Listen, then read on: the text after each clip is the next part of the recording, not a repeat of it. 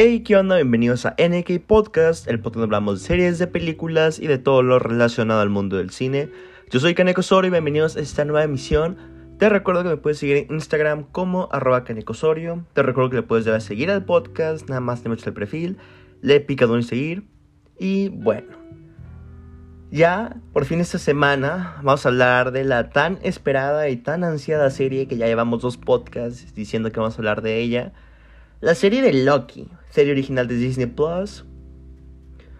Mm, realmente, la serie me gustó mucho, la neta sí, sí, sí me gustó. No es una super serie a nivel de Breaking Bad o una super super serie, pero realmente tenía muy bajas expectativas. Ninguna de las series originales que ha sacado Disney Plus de Marvel, como WandaVision, eh, Falcon the Winter Soldier, ninguna me llamó la atención. Y esta en un principio tampoco me llamaba la atención. Pero con el paso del tiempo había visto que toda la gente decía, no, que Loki, que está curada. Y generalmente sí se. cada serie se armaba como un revuelo en redes sociales de la gente diciendo, no, que qué chingón se está poniendo, no, que no sé qué. Pero ahora no solo fueron redes sociales, sino la gente que yo sigo que habla de películas le estaba tirando muy buena onda a Loki. Y dije, wow, esto sí parece que vale la pena. Lo único bronca de esta serie es que salen este pues un capítulo cada semana. Y realmente me empezó a ya picar la curiosidad cuando salió el quinto capítulo. Entonces dije, ¿sabes qué? Mejor me espero que se salgan los seis. Unos tres días después me la aventé. Una serie nada más de seis capítulos, cada uno como de 50 minutos. Entonces fácilmente te lo puedes aventar en un día.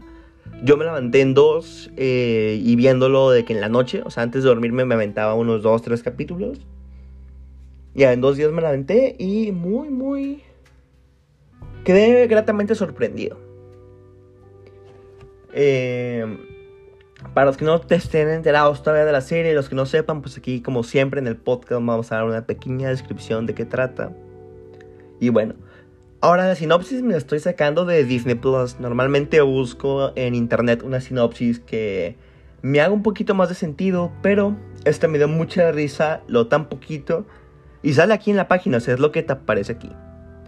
Entonces, la sinopsis de la serie de Loki, según Disney Plus, es Loki, de Marvel Studios, el volátil villano Loki retoma su papel como dios de las mentiras en una nueva serie que transcurre después de los eventos de Avengers Endgame. Kate Herron dirige y Michael Waldron es el guionista principal. Básicamente es todo lo que nos dice la serie y sinceramente se me hace una sinopsis muy piratona. No nos dice nada. Entonces aquí tenía pues me imaginé que algo así iba a pasar. Entonces aquí tenemos otra sinopsis un poquito ya eh, más clara, ¿no? De qué nos trata Loki. Y bueno, Loki es llevado ante la misteriosa organización llamada como la TVA, después de robar el cubo cósmico durante los eventos de Avengers Endgame. Y se le da a elegir a enfrentarse a la eliminación de la realidad o ayudar contra una amenaza mayor. Por lo cual Loki termina viajando el tiempo alterando la historia humana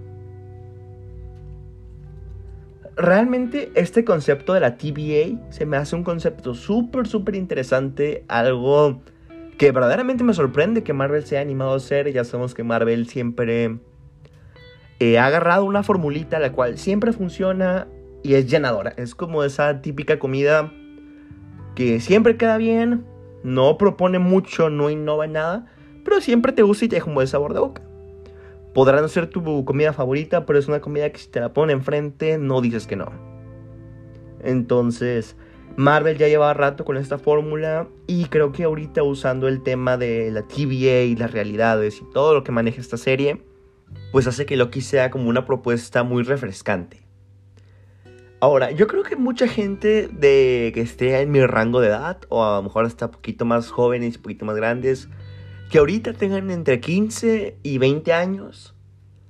Lo digo por experiencia propia, creo que muchos de nosotros nos podremos identificar que nos empezamos a meter o nuestra primera como metidita al cine fuera de algo más, este, verlo como algo más comercial y verlo a lo mejor, digo, pues Marvel es lo más comercial que hay, ¿no? Pero al menos hablando de experiencia propia, yo la primera vez que me empecé a interesar en, ah, ¿cómo se llamará X actor? O este, el director que dirigió las de X-Men, las primeras dos, va a regresar a dirigir la de Days of Future Past. Y me empecé a investigar eh, acerca de las películas de Marvel, de superhéroes, diferentes canales de YouTube y esos mismos canales hablaban de otro tipo de cine, el cual me empezó a interesar gracias a, a cómo lo explicaban, al mismo tiempo que hablaban de cómics, podían hablar de a lo mejor películas un poquito ya más, este, con hype o consideradas de culto, pero tampoco tan, tan como cinéfilas. No sé cómo explicarlo realmente, pero yo creo que Marvel fue como mi primer adentramiento a dejar de ver el cine como algo nada más para pasar el rato, sino realmente me, me hacía investigar y querer enterarme más de. Y desde ese entonces no creo que algún proyecto... Yo creo que desde las de Avengers Infinity War no había visto un proyecto de Marvel que realmente me llamara la atención. Siempre me ha gustado ahorita, pues claramente, ¿no? Si... Me gustó mucho esta analogía de... Puedes tú pensar que una película es lo mejor del mundo, pero es una piscina dentro de todo el mundo de películas que hay. Uno como amante, fanático del cine, nunca termina de aprender y nunca deja de descubrir nuevos tipos de cine, nuevos gustos, nuevas pasiones dentro de este mismo mundo. Entonces, eh, como que con Marvel ya hasta hubo un punto, como el 2018, que ya me de tener resentimiento de que, ah, pinche Marvel no hace nada nuevo. No, no es cierto, un poquito antes, como 2017. Y me volví a emocionar hasta Infinity War. Vi esa, pues me emocionó, pues obviamente me hypeé. Después vi Endgame, el cual pues te hypea todavía más cañón. No está tan buena como Infinity War, pero sin duda alguna tiene como más hype y te da como este sentimiento más nostálgico. Y desde ese entonces no, había no ha habido una película que realmente me llamara la atención de Marvel. Vi Black Widow hace como dos semanas. También está, está curada, está diferente. Pero nada, sí, las series ya les he dicho, ¿no? Las series originales Disney Plus no me llamaban en lo absoluto. Pero Loki hace algo diferente. Loki agarra un personaje el cual este, ha sido pues, protagonista en gran parte de esta serie de películas. Llega siendo este, un personaje semi-protagonista en la de Thor y llega siendo recurrente en casi todas las fases del universo cinematográfico. Y por fin como que se le da este foco para explorar un poquito más me gusta cómo es que el primer capítulo nada más nos deja como con este Loki arrogante y vemos cómo es que, como progresa la serie, vemos cómo Loki se va humanizando y va como entendiendo este nuevo rol y aprendiendo esta... Es como un viaje a descubrirse a sí mismo. me parece algo muy, muy curada. Reflejando esto, cómo es que el vato se da cuenta que a final de cuentas él no es un personaje eh, principal, simplemente es un vato, un personaje, alguien en la historia. Es ese personaje que se te cruza en la historia para ayudar a tu personaje principal. O sea, realmente nada más está ahí para impulsar a los demás. Y esa realización, junto con todo el concepto de la TVA, me parece algo muy curada que se haya animado a hacer Marvel. Especialmente lo de la TVA, que usó un concepto que realmente mal manejado podría ser esto una completa, completa porquería. Y lo manejan de una manera tan fácil y al mismo tiempo comprendible, ya que toman casi tres capítulos explicándote bien qué onda con todo este nuevo sistema que se nos está introduciendo. Entonces, realmente creo que es un gran, gran acierto. Las actuaciones, pues claramente Tom Hiddleston ya lleva este, en la piel de este personaje más de 10 años. Sin duda alguna está muy cómodo, se ve el esfuerzo que le está poniendo el personaje, se ve que no nada más está aquí para ganar dinero, sino realmente le tiene una pasión al proyecto. Owen Wilson realmente sirve muy bien como este eh, comic relief para lo que está pasando en la trama. es como esta, este socio de Loki, realmente me gusta mucho su participación en la serie. Luego Sofía Di Martino, esta otra coprotagonista de la serie, la cual interpreta a Sylvie o la versión este, femenina de Loki. Realmente creo que su participación en la serie es muy muy curada, su personaje es algo que nunca se había visto en ese universo. creo, creo que repito mucho eso en esta serie, pero realmente es algo como innovador en esto. La actriz Sofía Di Martino actúa muy bien como esta Lady Loki. Es curioso y a la vez poético, ¿no? Que Loki se termina enamorando de una versión femenina de sí mismo. Que va a entender que el vato, al final de cuentas, lo que más le importa y lo que más le interesa, pues es él mismo. Me gusta cómo es que mediante el personaje de Sylvie vemos una progresión de nuestro Loki que inició de este Loki de 2012 después de Avengers a este personaje el cual pues de todo, todo este viaje ha aprendido a, a realmente valorar a las personas que lo acompañan y que han estado a su lado. Nada más para poéticamente él terminar siendo traicionado. Lo que realmente iba en serio que él termine traicionado me parece algo... Algo poéticamente bello, ¿no? Se podría decir. Ahora, yo creo que para dar un un poquito más aquí de sustancia a este episodio hablando de Loki, voy a hacer un pequeño ranking de los seis capítulos que contiene esta serie. Igual como son poquitos, por eso me pareció que podría ser adecuado hacer un ranking de, de por qué me están gustando esos capítulos en el orden que les voy a poner. Como mi sexto lugar y último lugar, el capítulo con el que menos me gustó, yo diría que es el capítulo 3 el capítulo 3 que se llama Lamentis, en el cual la descripción del capítulo nos dice que Loki descubre el plan de la variante y saca un as de la manga que podrá cambiar todo para siempre. Realmente aquí ya estamos pues en la mitad de la serie, ya tenemos los dos capítulos anteriores sirven como para eh, establecernos en este mundo y ya como que da pie a la acción. Pero siento que esta acción todavía como no sé, no me convence. Sin duda alguna mejora muchísimo, muchísimo más en los últimos, este, bueno, en los siguientes tres capítulos. En lo personal creo que este es el punto más este, bajo de la serie porque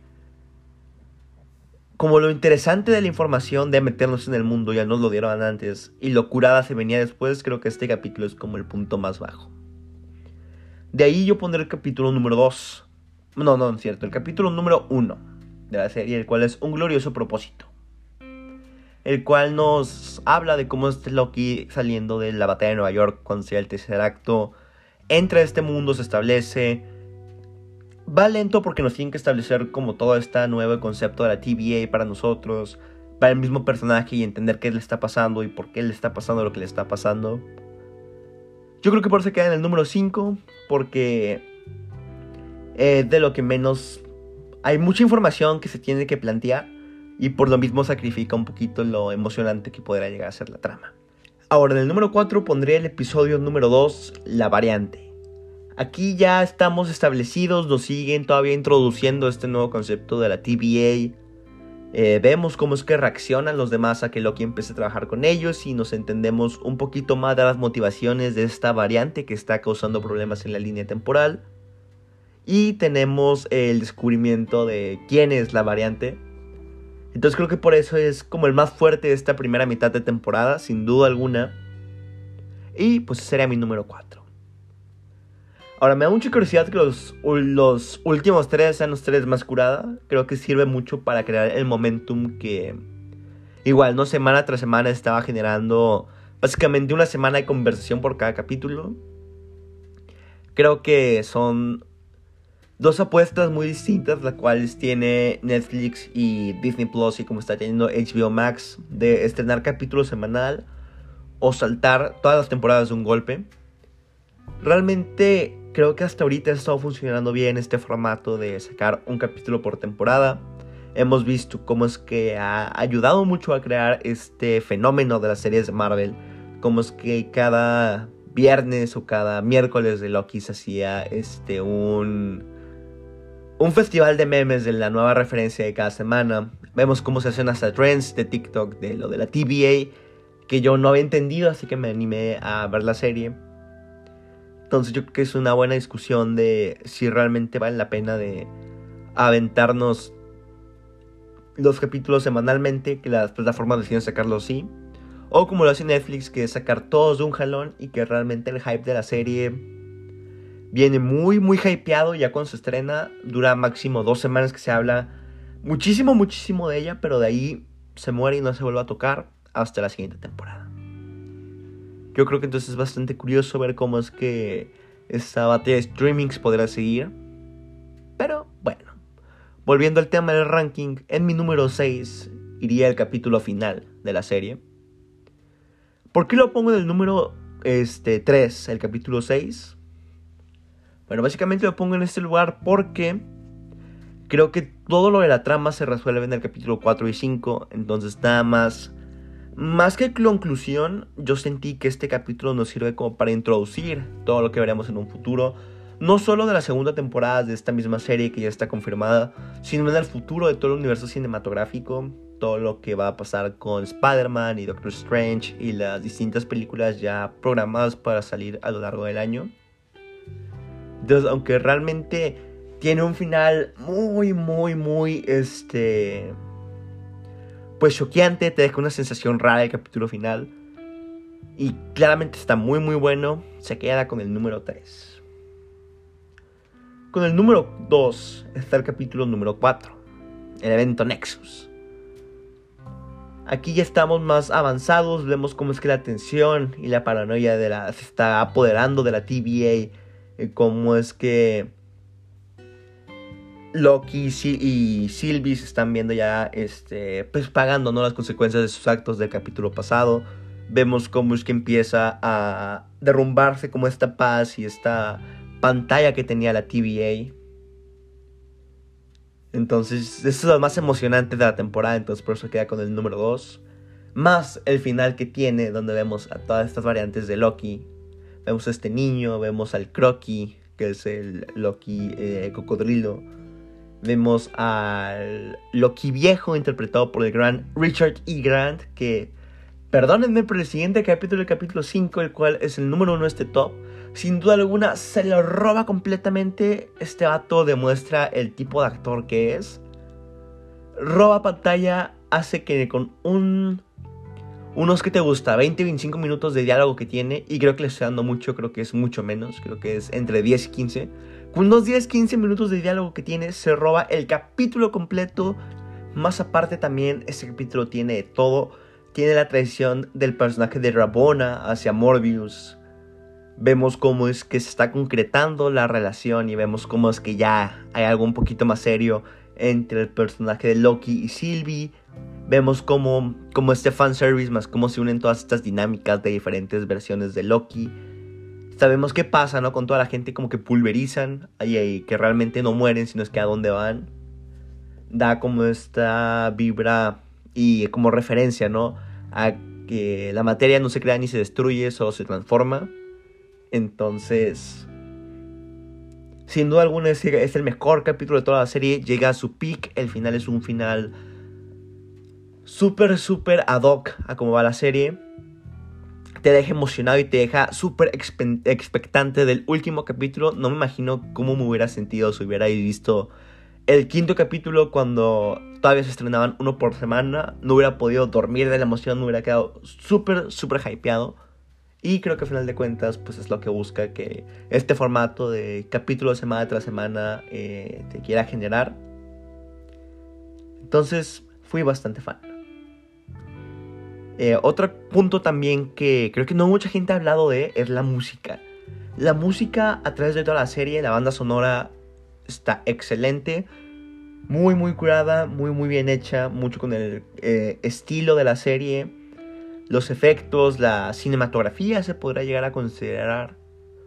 No estamos viendo una película de Fincher, una película de Lynch, pero sin duda alguna está muy muy bonita. Eh, como todos estos escenarios que llegan a crear con los efectos visuales, realmente es algo impresionante. Especialmente el último capítulo. Así que sí, yo creo que eso es todo. Sí les recomendaría que chequen mucho la serie de Loki. Es una serie palomera para pasar el rato. Y palomera bien hecha, palomera buena. No es esas series palomeras que puedes estar viendo y no ponerle atención. Es una serie rápida que te avientas en menos de... Si tú quieres, te la puedes aventar en un día. La empiezas a ver como esto de las 11, 12. Tomas tu descansito. Te puedes tomar breaks incluso de la serie y la terminas en ese mismo día. Entonces, para ver con tus hermanos, para ver en familia, para ver maratonártela tú solo, realmente vale mucho, mucho la pena. Y no es consumiendo nada vacío, realmente. Si tú eres fan de las películas de Marvel, o no fan, sino simplemente eres un casual goer que te gusta y. Y cada que se saca una película vas al cine y te diviertes, pasas un buen rato, sin duda alguna. Esta serie es de lo más alto que ya tener el universo cinematográfico de Marvel le gana muchas películas de la fase 2 y de la fase 3. Entonces, si te gusta como todo este trip, te recomiendo que la cheques.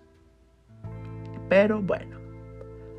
Muchas gracias por escuchar. Sé que este capítulo salió el viernes y dije que vamos a salir el miércoles. Hemos estado ahí complicadillos con los tiempos. Se nos ha venido una cosa tras otra. Me propondré que ya a más tardar el jueves hagan los podcasts porque Digo, realmente creo que hay mucha diferencia, pero me gusta más que salgan en jueves. Siento que, como en viernes es un mal día para escuchar un podcast, yo que soy un amante de todos tipos de podcasts, me gusta más escucharlos entre semana. Entonces trataré que, si puede que salga el miércoles, que salga el miércoles, haré todo lo posible, pero me comprometo con ustedes que no pasará de jueves.